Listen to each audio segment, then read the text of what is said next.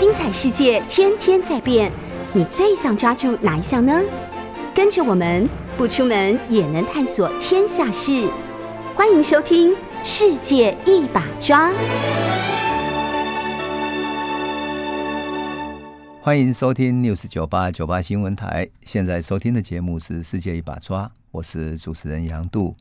呃，我们上次讲到呃福建江浙一带的海商、海盗、海贼王啊，我就觉得很有趣，因为我们表面上看起来的海贼，其实是一个又一个的海商，而每一个海商的背后，其实是一个又一个的浙江、福建、广东的家族。为什么？因为中国人的海商啊，有一个习惯，我们都知道哈。各地的家族里面会在做生意的时候，请家族的人一起来入股，所以你看到现在很多的像啊台湾的这些大的集团啊，往往都是有家族入股的，所以当他们生意经营起来之后，整个家族都会受到好处啊。但这是一个很久的很久的传统，所以当我在读这些历史的时候，很有趣，就是看到啊，从十六、十七世纪这些海商开始就这样子，一个海商要出去经商，他要做什么？他要先建一艘船。那建一艘船是不是要收集资金，然后把船建起来？这是第一步。第二步要收集各种货物，这货物包含了比如说丝绸、瓷器，乃至于包括了啊工艺用品等等的这些船货，要先买了之后，你要运出去到马六甲或者到日本去经商成功之后，在日本卖出去了，获得了钱，然后再从日本买货运回来，那中间各种利润是不是要等到一年两年之后才能够分润？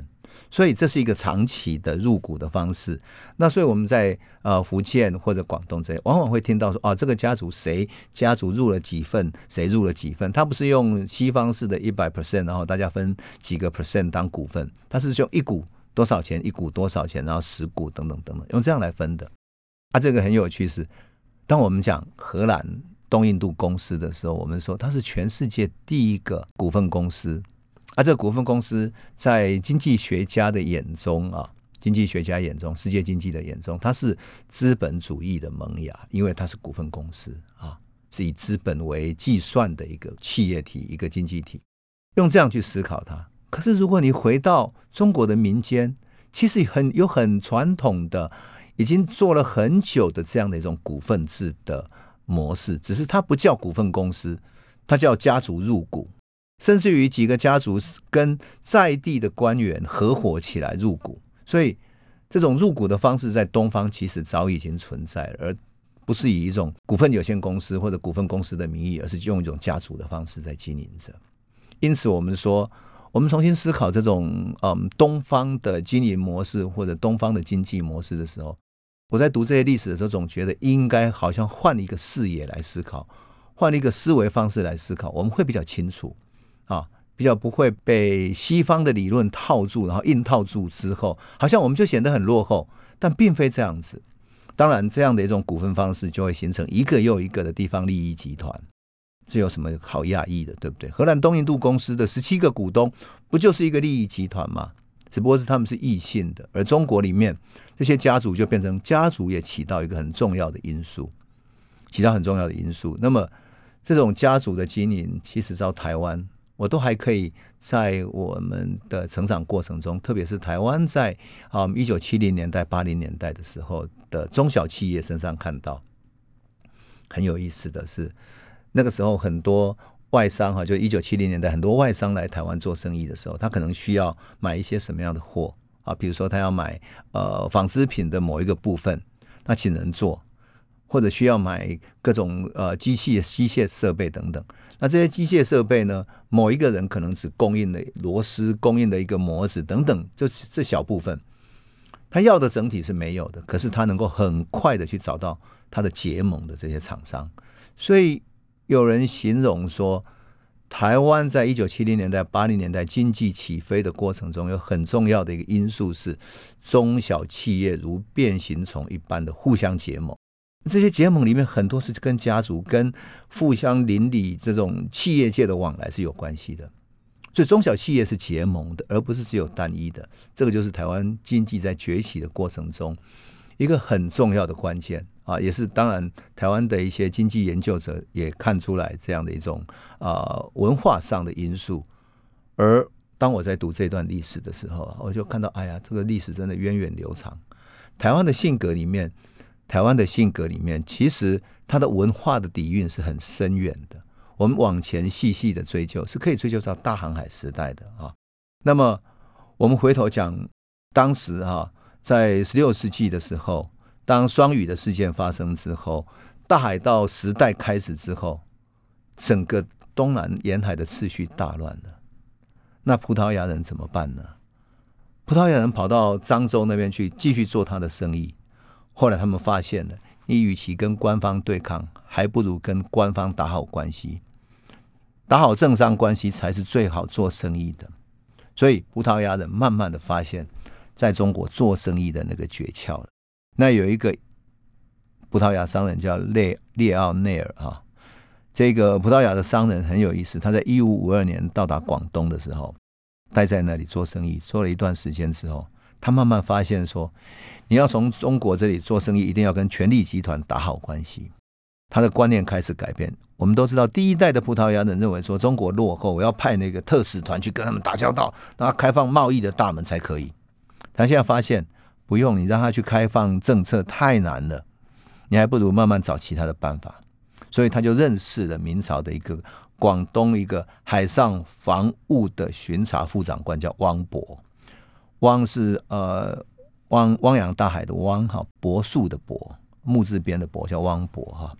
他送给汪博一些西洋的礼物，一些新奇的礼品，然后慢慢的送他银子贿赂了他之后，那么有一次呢，葡萄牙有一艘船被打湿了，整个货物上岸了，他就跟汪博说：“你帮我跟上级打一个报告吧，就说啊，葡萄牙船哈受到夏天这种台风暴风雨洗打之后，船飘啊飘，飘到澳门来了。”船上货物全部打湿了，没有办法，可不可以借我们一个地方晾干啊？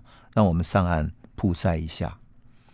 那如果可以的话，让我们曝晒之后，我们愿意交税，然后呢，把税后的这些东西呢，到广州去贸易卖掉。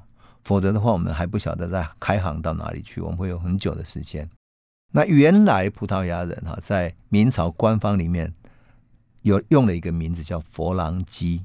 啊，佛朗基人用佛朗基人来表述是葡萄牙人的意思，所以明朝早就已经规定佛朗基人不得停泊在中国的港口啊。可是这个汪博在上面写的报告写什么？他不写佛朗基啊，而是写什么？叫普都利加。所以他换了个翻译的名字之后，好，这可妙了。他是上级官员，也没有仔细看哦。明朝的朝廷当然也没有仔细看一下啊，也不过就是一个船打湿的嘛，来上岸来这样子，然后把东西卖一卖就好了，就是简单的事情就这样把它交代过去了。结果还规定说，那他要交交会费，交五百两这种纳税的费用，那就可以停泊在这边了。好，这个汪博呢，他很聪明，为什么？他把这个公文哈，本来只是允许他把这个打湿的东西到广州去贸易的这个公文哈，这个真正才是关键哦。可他埋藏在同意让他上来晾干的这种小事情的后面，好像表面上我们只是同意把晾干的东西去广州卖掉这么小的事情，可是，一旦同意，他可以交五百两，于是他就变成什么呢？把这个公文拿来变成一个长久的公文，说。你看，朝廷已经允许他们可以纳税后到广州贸易，但是每年要交五百两的银子。好，这个公文一通过呢，从此后广州就开放了跟澳门的贸易了。到了一五五七年的时候，这个公文呢，慢慢的变成一个政策，然后把五百两变成一个政策了，写在他们的整个内部政策里面，在在广东的这种内部的公文书里面。于是。葡萄牙正式的以五百两来租借了澳门，这很有趣，对不对？你就看到中国的官僚真的是很厉害，他真的太会搞公文了。呃，不仅仅是中国官僚了，其实现在我们的政府官僚也一样哈，他们太会写公文了。有时候他写在一个小小的事情上，然后让你整个事情就变成整个大逆转。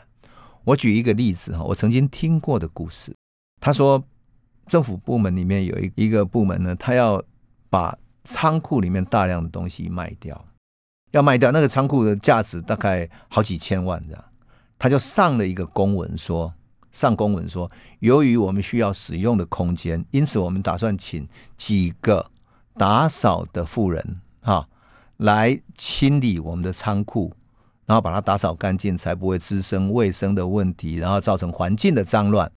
公文的后面就是要清理仓库这件事情。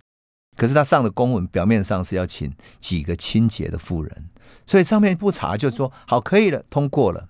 好，这个几个清洁妇人公文一通过之后，他拿着这个公文开始清理仓库的货物。当然，他跟外面的商人有什么利益的勾结等等的，谁也不知道。这个就是中国官僚很妙的地方。所以明朝官员在收了好处之后啊，他睁一只眼闭一只眼，然后把这些被占用的土地都当成这什么？澳门就当成灰色地带了，那本来也没有租用的一种范围嘛，所以那时候官方不去管，民间也没有所有权的观念，谁也不想去管，所以久而久之呢，哇，这里就变成葡萄牙在明朝最大的交易市场，而且呢，很多日本的海商啊，就是中国的海商都跑到这里来跟葡萄牙人交易，直到如果人太多了，乃至于日本人来的太多了。明朝的官员发现了，就会下令说：“你们小心一点，不可以这样。”那最后呢，还是不了了之。当然，最后明朝曾经在土地的租税上曾经慢慢在往上提高，但是已经很有限了。很有趣的是，在从一五五七年一直到几十年后的一六四四年，就是明朝灭亡为止，哈，葡萄牙一直待在这里，一直到清朝也是一样，它已经在这里落地生根了。那明朝的官员有没有提出来说：“哎，要不要把葡萄牙人赶出去呢？赶出去澳门呢？”也有，有一派人认为说：“你让他们在这里的话，等于占有我们的土地。”但是另外一派人就认为说：“你看，他们与其在海上到处去漂浪，然后跟海盗勾结，然后到处打劫，你还不如让他们继续在澳门经商嘛。如果他们在澳门的话，他们的水啊、食物啦、货源都要靠广州这里来供应，所以他一定乖乖听话。”我们就看到这一段历史，就因为一个公文，然后葡萄牙的殖民澳门的历史，变成世界上殖民史最长的一个地方。从一五五七年呢，就航海时代开始的不久，一直到一九九九年，二十世纪的最后一年，澳门回归中国那时候才结束，四百四十二年，很有趣哈。那为什么葡萄牙的名称把澳门叫马靠呢？听说哈。第一批葡萄牙人上岸的时候，在当地住着很多的人，其实不是广东人。现在我们到澳门去都讲广东话嘛。当时是福建人最多，所以他们是讲闽南话的啊，讲闽南话的。那人家问他说：“哎，他就问说，你们这里是什么地方？”那福建人就指着岸边的妈祖庙说，用闽南语回答说：“就牛妈宫。”好，结果就牛妈宫妈宫妈宫，或者说很像是。澎湖的那个马公哈，那闽南语发音起来就很像马格马格马格马格，就变成马靠这样子，马公马公这样。所以你看到澳门的这段历史哈，有时候就觉得很微妙。一个公文可以改变一个地方的历史，改变一个长期的殖民史，当然也改变了广东。为什么？因为葡萄牙在这里经商之后啊。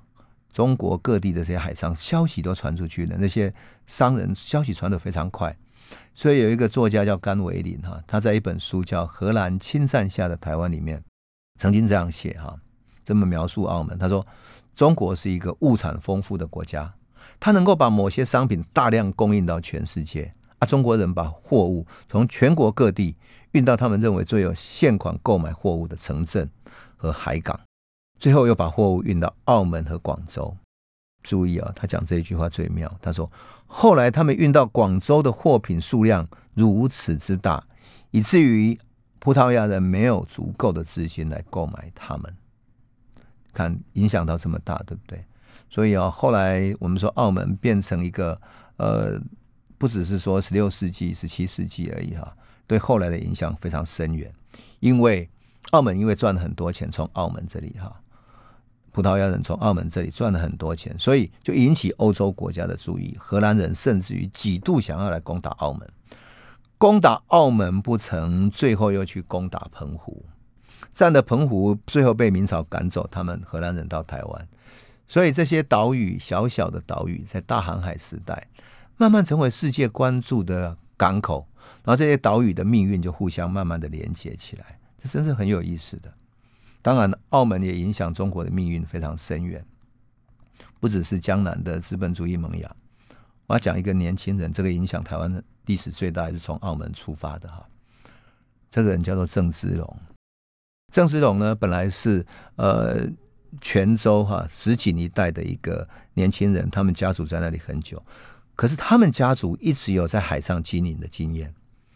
他有家族，他的舅舅啊，他的父亲的这些家族的亲戚等等，有的到东南亚，有的到澳门，有的到日本去。他其实有他的脉络。那他年轻时候呢，郑芝龙就无异于考试考科举功名，于是就带着家里的介绍信哈，去澳门找他的舅舅，他的舅舅学习怎么做生意。后来呢，他在澳门学会了葡萄牙语。那葡萄牙语很重要，因为葡萄牙是最先来东亚航行的，特别会航行，所以它的航海的技术受到日本人、受到东亚这一带大家共同的信任。因此，普遍的航海的用语啊，很多做中国人之外啊，很多航海用语以及航海的知识都从葡萄牙这边来的。那么，郑芝龙在澳门学会了葡萄牙语，也受洗了，成为天主教徒，然后取了一个英文的名字啊，外国名字叫 Nicholas。后来呢，郑芝龙帮他的舅舅哈押解货物去到日本。那那个货物，整批货物帮他舅舅去的那条整批货物的负责人，就是一个叫李旦的这个商人。李旦是泉州人，他也是泉州人。那么泉州人这个泉州人本来到了马尼拉去跟西班牙人做生意，后来跑到日本的平户去了。而当然，郑芝龙到了澳门的时代，已经到了十七世纪，大概一六一几年到一六二零年左右的哈。那李旦也是在那个时候经商非常成功。那李旦就看郑芝龙长得英俊挺拔，是一个有为的青年哈，就带他到日本去了。因此，郑芝龙在日本停留了下来。那那个时候，日本呃很喜欢中国，特别喜欢明朝的人哈，所以郑芝龙很快在在地发展。那在历史记载里面哈，中国这些海商也特别喜欢日本人。他们曾经形容日本的女孩子啊。说日本女孩子会，她不像中国会把整个头发绑起来嘛，哈，啊竖起来。她觉得日本扎到后面，然后呃头发会垂到前面来。头发上面呢，不是像中国会插上油，中国的女性会插上油，她会插上一种奇楠的香木，所以身上飘着一种香味。那当有客人来的时候，他请这个女孩子去接待客人，他会把他的茶杯或者酒杯哈拿到他的头发哈。那边去擦一擦，那他的手或者用他的手去摸一摸他的头发，然后用他的手再把杯子的杯缘整个抚摸一遍，再倒上酒。因此，当客人拿到这个酒杯的时候，他会闻到一个女性的香味，或者茶也带着这个女性的香味。因此，这些女性特别的温婉美丽，很容易使中国这些男人爱上她们。没有错。郑芝龙就很快的爱上了一个日本的姑娘，叫田川氏。不久，他就跟她结婚了，生下了一个孩子。这个孩子在哪一年生的呢？在一六二四年生的。郑芝龙后来就跟李旦来到了台湾，然后当了一个荷兰人的翻译，最后变成一个大海盗，成为改变台湾历史命运的一个人。而他的在日本生下来的这个孩子，就是郑成功。郑成功呢，当然就是改变台湾历史命运的一个最重要的人哈。你想想看，多么有意思，对不对？两个最重要的人，改变台湾命运的最重要的这个人，居然都是死于澳门。所以，澳门是当时多么重要的一个贸易港口，也是所有很多人才在那里连接的地方。那些人才不仅仅是来自于明朝江南而已，还有来自于日本啊，来自于马六甲。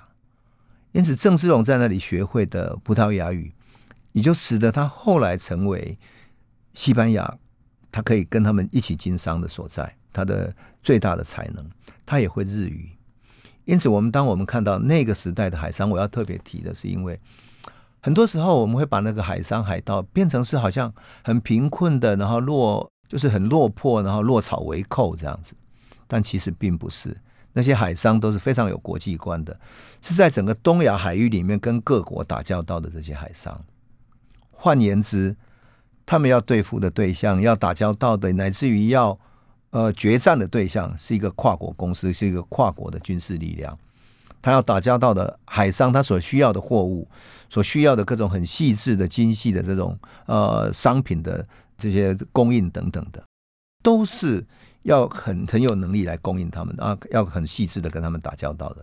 所以啊，我们重看这一段历史的时候，会看见台湾其实这些跟这些海商是连接在一起，跟这些海商的命运连接在一起的。而葡萄牙，我们说葡萄牙人不仅仅是帮台湾命名，说哦。他看到台湾了，叫他 Formosa，所以好像只是一个名称的关系而已。不是葡萄牙，其实在命运的连接上，那么多的细致的千丝万缕的联系起来，有人的、有商品的、有货物的，一点一滴连接起来啊！而且它也跟明朝的命运连接起来的。那我们先讲到这里，等一下再来讲，往下讲下一节的故事。欢迎回到九八新闻台《世界一把抓》，我是杨度。呃，我们讲葡萄牙的故事的时候，大家发现说，哎，葡萄牙影响东亚的命运这么深，那其他呢？影响菲律宾的西班牙呢？影响台湾的荷兰人呢？对，没有错。那个故事哈是一环牵着一环，然后我们会故事按照时间序嘛哈，从葡萄牙讲下来，因为他最先来到东方，然后接下来是西班牙啊，然后呢再来讲荷兰，命运一环扣着一环，然后荷兰当然。荷兰同时期的还有英国啊，他们也在日本在东方建立了商馆。你就发现哈，欧洲这些国家呀，都到东亚来寻找机会。为什么呢？因为他们看到大的利益了，大的利益让葡萄牙富裕起来。所以，同在伊比利半岛的西班牙当然也注意到了。葡萄牙是最先，因为有一个航海王子啊，他最先派出了他的船队。航过印度洋到东方来了，那他的利益当然就引起西班牙的注意，因为他们运回去的这些商品同样在伊比利半岛，怎么会不知道呢？你带来的丝绸，带来了这些高级的东亚的产品，带回来香料啊，在马六甲的群岛带回来那些胡椒、香料等等，有那么大的利益。据说当时的利益，你只要在这边买一块钱的，运回到欧洲去有十倍的利益。当然，后来香料运的越来越多，因为香料船越来越多，所以香料的价格有下跌，他们就转而做丝绸啊等等。它当然这种贸易的商品有一个改变的过程，那但是它的利益是存在的。所以伊比利半岛这两个两个海权强国是哪个？就是葡萄牙跟西班牙，它很快就引起这个西班牙的注意了嘛。所以啊，在一四九四年在六月的时候啊。那西班牙跟葡萄牙就就就说，你们已经航海从准备从这边呃印度洋这边过去，那我们呢啊？于是他们两个就找了什么？找了教宗哈，签了一个协议，在哪里呢？在西班牙的卡斯蒂利亚，卡斯蒂利亚的一个小镇啊，叫做托的托德西利亚斯哈，签订了一份协议。那这个协议，他们他们叫做子午线的协议等等的。那正式的名称叫做《托托德西利亚斯条约》哈，西班牙叫啊 Tratado de Tordesillas 啊，那就是这样的一种西班牙语啊。那大概呢，就是把整个地球的海域分成两边啊，用子午线分成两边。原有那种从非洲航到好望角那边，然后航行到印度洋这边，这整条航线。就变成葡萄牙所拥有开发权，也就是沿路上你碰到的国家，你就是沿路可以去开发，都归你管了，这样。那西班牙呢？西班牙只能够从这条线，就是海洋那种地球切成两半的那个子午线的另外一边出去了，啊，就向西边出去，所以它只能够走向美洲、大西洋去发展。所以两个就把这个世界分，但是其实这是一个很很不合理的。那这个不合理的地方是由谁定定的呢？这个条约是谁定定的？你两国讲了就算数吗？全世界不听你的，你又能怎样嘛？对不对？好，这是由教宗签订的，由教宗所约定的。那么教宗为什么有这个权利呢？因为他们两国都相信天主教，都信仰天主教，所以教宗用他宗教的权利来划分了这个世界。事实上，教宗当然也没有这个权利，但是这两个都相信他。而且有意思的是，当他们以教宗划分的这个权利去这些地方海洋航行、去开发、去找殖民地等等的时候，他们往往讲一件事情：说我们要来传播天主教。所以我们要传播文明，我们到落后的蛮荒的地方要去传播文明。所以当他们去开发的时候，带着传教士，于是就带了一种宗教的正当性，好像我们要传播天主的思想，带着一种道德的高度。那如果到了那个地方，那个地方的人不相信天主教，就像美洲的印第安人，他们当然有他们所相信的原来的宗教，就像台湾的原住民有他们相信的。各式各样的宗教一样，他们的原来宗教里面合成跟天主教是一样，而宗教应该受到同样的敬重，这是我们现在所认知的。可是当当时的西班牙人和葡萄牙人认为说，他们带着宗教的正当性，所以他们去统治他们，去杀了他们是应该的，因为他们是异教徒。但因为这种宗教的高度、宗教的正当性，仿佛他们对任何一个地方的占领、屠杀，都变成是传扬神的。精神传扬神的这种宗教的呃信念，于是那种占领就变成理所当然。那他们占领和屠杀就变成是换了一个字眼，叫做教化。这种教化的概念呢，从他们对美洲的印第安人、对南美洲的呃玛雅人等等的，一直到呃玻利维亚、中南美洲等等这些国家都是一样的，所以。西班牙人在中南美洲的这些统治，无论他们多么残酷，他们背后都是打着一个宗教的名号。更残酷的是，他们往往会说，因为某一个地方的人他们反抗，杀了我们的传教士，所以我们要整个镇压他们，我们的传教士才能够堂堂正正的进去传教。因此，你像西班牙人后来在呃一六二六年在台湾北部统治的时候，也是一样的，他杀了许多凯达格兰族的人。就为了说，因为凯达格兰族的人反抗的时候杀了几个神父，然后杀了传教士，所以他就要去去把他们整个村庄给剿灭了。这个就是西班牙和葡萄牙那个时候在宗教以及对于呃他的殖民发展从背后所借以建立的这种宗教理论，而宗教理论就变成是他们把世界区分的一个一个道德上的一个说法啊，也变成一个他们不成文的法律，所以。西班牙就真的遵照了教宗所划分的这条线向西航行，所以他们派遣麦哲伦航行过大西洋，然后到达美洲，然后美洲之后又绕过绕过那个嗯南美洲的啊最南端，然后穿出来碰到太平洋的时候，好，他看到那么平的一片海面，平静的海面，所以命名叫太平洋等等，这都是一我们都知道的一个故事哈。可是他终究。是跟葡萄牙区分开来，要来寻找他真正利益的所在。慢慢的，他们在中南美洲找到了他的利益，在中南美洲殖民。那么，西班牙也看到了葡萄牙在亚洲的发展，赚了那么多的钱。慢慢的，看到他在澳门运回去的那些货物赚了那么多的钱，所以西班牙的国王啊，就下令他的墨西哥的总督。这个时候，他们已经在。南美洲、中南美洲在殖民，所以有一个墨西哥的总督哈，所以你从那边派部队哈，航行过太平洋去殖民菲律宾。结果墨西哥的总督就派了船队，然后开始找可以顺风的一种航路。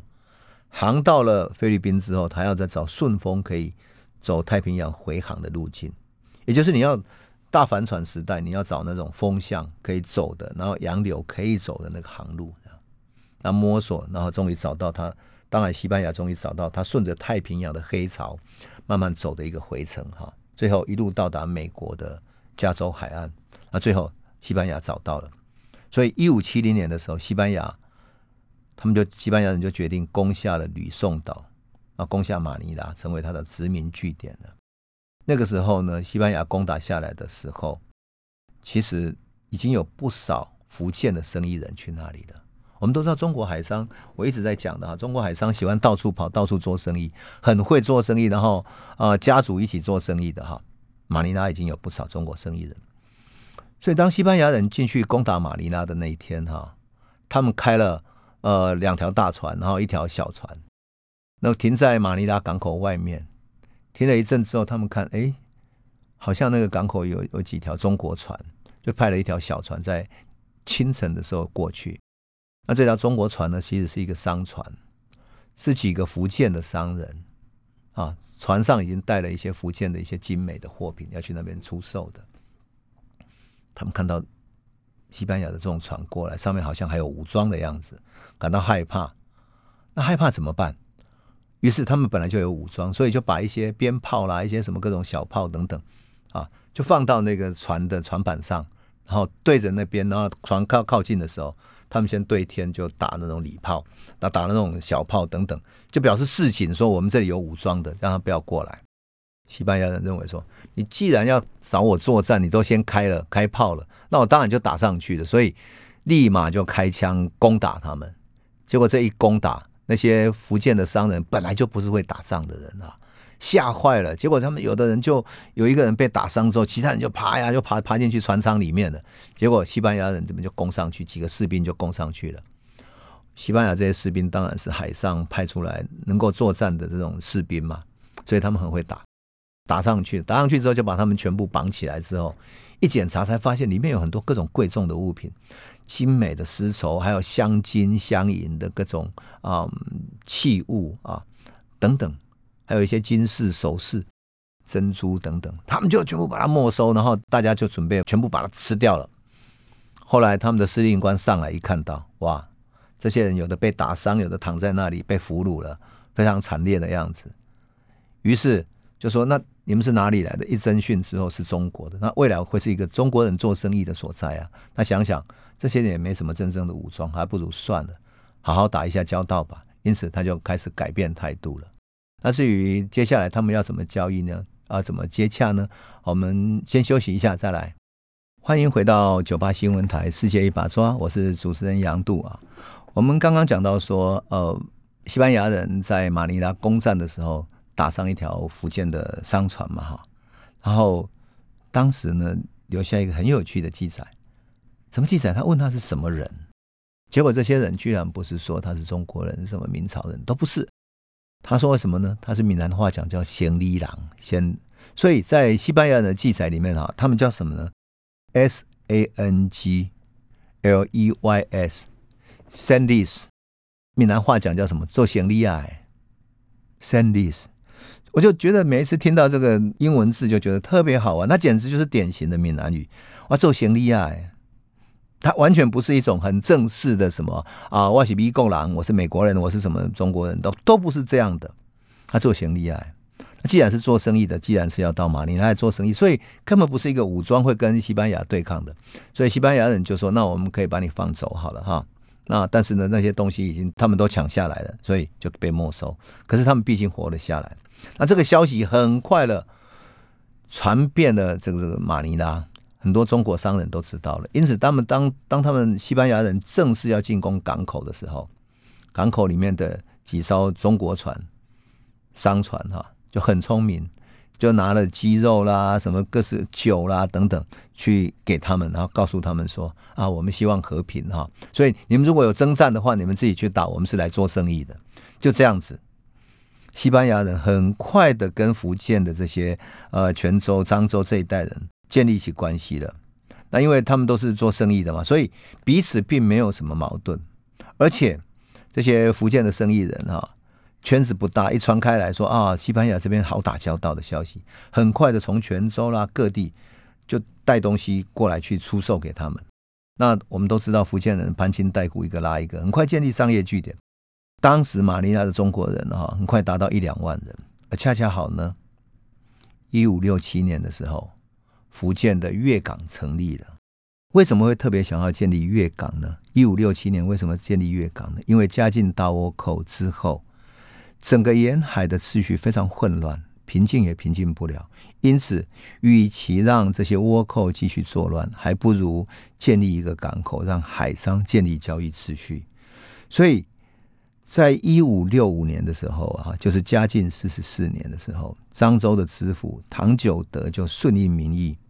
上周说要设设立海城县，那它的限制就设在粤港的桥头那里。这个城建起来之后呢，他的郡守叫罗清霄哈，就在他东北角建了一栋楼，叫燕海楼。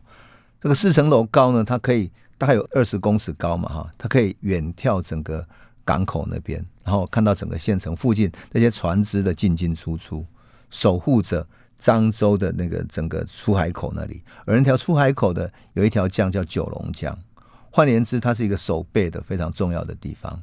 那么到了一五六七年，这个巡抚御史哈叫做涂泽民，他就请明朝政府同意在粤港，他说部分。开放海禁，也就是说，民间的私人可以来申请，然后出海去，只要他交纳了税，就可以出海去贸易了。那只部分开放，是因为日本仍然不允许，因为日本过去有倭寇的历史，所以大家会害怕。这个粤港哈一开放呢，对于菲律宾的马尼拉这些西班牙人，简直就是一个福音。为什么？当马尼拉的贸易开始旺盛起来的时候，西班牙人开始大做生意的时候，从粤港出来的海商简直就是他最好的对口贸易的所在。那粤港呢，不是一个深水港哦，所以它的水有点浅，在九龙江的出海口并不是那么航行，因此大船要出海的时候啊，都要看潮汐，有小船牵引着，然后避开那些岸边的那些沙洲啊等等的。我曾经去那里采访。好，所以在九龙江出海口那个粤港那个出海口那里有一个小小的岛屿叫鲑屿，鲑屿就是当年粤港开放的时候很重要的一个地方，因为它在出海口的中间有一个小岛，那官方就在岛上呢建立一个塔，可以监视整个船从那个九龙江的两边这样进出。哈，那上面呢也建了好几个庙宇。我去看过，他有建了天妃宫，就是妈祖庙，还有文昌祠、大士阁等等的。其实粤港哈是让中国的这些，特别是福建的走私贸易时代结束，让海上的交易秩序可以被管理起来的很重要的开始。当然，他碰上了菲律宾的开放，所以这个建整条贸易航线建立起来就变成非常的重要。那么粤港当时成立的时候，我也很好奇啊。这样的一个港口，你怎么收税？明朝是不是有一个收税的概念呢？如果能够有收税的概念，可不可以变成一个模式，变成很多港口的模式？那为什么这个模式没有建立起来呢？粤港的那种税收哈，我稍微介绍一下，它有引税，就是说你许可让人引导你船的进出啊，那船要进来出去都要到海防馆去登记，你填写了你的货物的数量、种类等等等等的。然后以及要准备到达的国家，然后发给你的商业许可才可以。那另外呢，就是船舶税，就是一条船你的多大，你停泊在这里，你要有停泊的费用。那比如说一尺每尺哈，船长度每一尺要收那个饷哈，就是收银两五两这样子。那每一多一尺就加收五钱，所以。东洋的船就是我们中国式的帆船比较小，那收的税比较少。那西洋的船就收的比较多哈，会增加三十个 percent 左右。另外还有陆饷，就是来回之间你要缴纳货物税等等，大概那税率也不高，大概两个 percent，统计起来是这样。因此，对于粤港来讲，它是一个非常重要的一个所在。为什么？它的开放吸引了马尼拉跟它之间的贸易，而这种贸易呢？又从马尼拉，等于从粤港经过了马尼拉，而马尼拉呢，又经过了太平洋，然后直接航行到墨西哥。从隆庆元年开始啊，那些常常到马尼拉去做生意的这些泉州人、漳州人，从西班牙人身上看到新的商机、新的机会，那有钱大家赚，所以人才会越来越多。那么一五七三年哈，在西班牙的记录里面。他说，有一艘来自马尼拉的船抵达太平洋对岸的墨西哥的港口，叫阿卡波克。那这个船满载了中国的丝绸啊、瓷器跟香料。他们把这个价格一对比，发现说，跟西班牙相对来讲是十倍的价格。你可以再回到西班牙卖十倍，他简直太高兴了。你只要从这里再航行，经过大西洋，赚十倍的钱。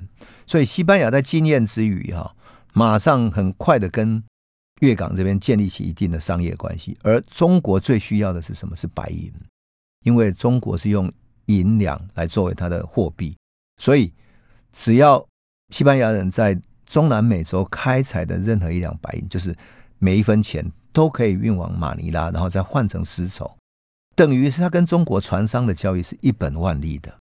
所以，一五八七年的时候，有历史记载说，有三十几艘的中国帆船啊，运载了大量的丝绸到马尼拉。西班牙的这个总督哈，十分惊讶的说：“他们卖的这么便宜，以至于我们只能做这样的想法，是不是他们的国家里生产这些东西都不需要劳力呢？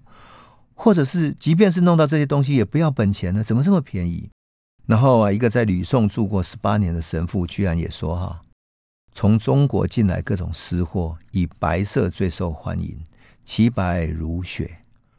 欧洲没有一种出品能够比得上中国的私货，你就由此可见，这些中国的丝绸、中国的货品从粤港出去所建立起来的，是多么的繁荣的一种贸易。西班牙人就从此建立一条从马尼拉通往中南美洲再回到欧洲的航线，他们称之为黄金航线。而这条黄金航线呢，中国这边就是以粤港为出口的港口，源源不绝的输出出去。有没有发现一个有趣的？葡萄牙人在广东以澳门为窗口，以广东为基地，建立一条贸易的线啊，穿过了印度洋，然后走过非洲，回到欧洲去。而福建这边以粤港为中心，开到马尼拉去，马尼拉再回过。头走过了太平洋，然后到美洲，美洲再走大西洋到欧洲去，一左一右，一东一西的两条航线都是黄金的航线，所以西班牙人叫它黄金航线，恰恰好也印证了当时中国是世界上很重要的一个贸易的出口国。那当然，明朝对于世界也是不断在入超的，所以有那种研究学报就指出说，哈，全世界的白银。源源不绝从墨西哥流入了中国，因为墨西哥当时是白银生产最多的地方。那有一个学者叫全汉生嘛，他在研究报告里面说哈，在两百多年的时间里面，每年从西班牙的美洲殖民地运往马尼拉的白银，每年呢平均是一百万到四百万的 piso。那一个 piso 相当于多少呢？一个 piso 相当于零点七两的明朝的白银。那也就是说，你这种白银总计的每年你一百万、四百万这样不断到中国流进来，中国会吸收全世界多少白银？所以有人称之为说，中国是欧洲白银的坟墓。那也有统计啊，说一五七一年到一八二一年之间，呃几百年间哈，从美洲运往马尼拉的白银大概四亿个皮手，所以啊，你大概等于三亿两的白银呢流入中国。你就可以想见是多么重要的一个贸易航线。这些白银，也许我们现在很难想象它的价格，对不对？我告诉你啊，戚继光的士兵哈，每个月的薪水大概一两白银，所以四亿披索，你可以请多少士兵的薪水，你就可以想见了吧？那是多么有价值的呢？对不对？所以我们说，这个情势慢慢的改变了东亚了。那葡萄牙在澳门。菲律宾又变成西班牙人的港口，所以整个东亚贸易的航线跟欧洲的连接越来越深了。那至于它后来怎么引起荷兰人的注意，而且到东方来呢？那它会发生什么样的故事？因为就如同我曾经讲过，荷兰是可以说是海贼王里面的海贼王之王，最厉害的一个，因为他们船最大。这个最大的海贼王怎么到东亚来？然后发生什么样的征战？怎么样的精彩的故事呢？那我们等到下一集再来诉说。谢谢。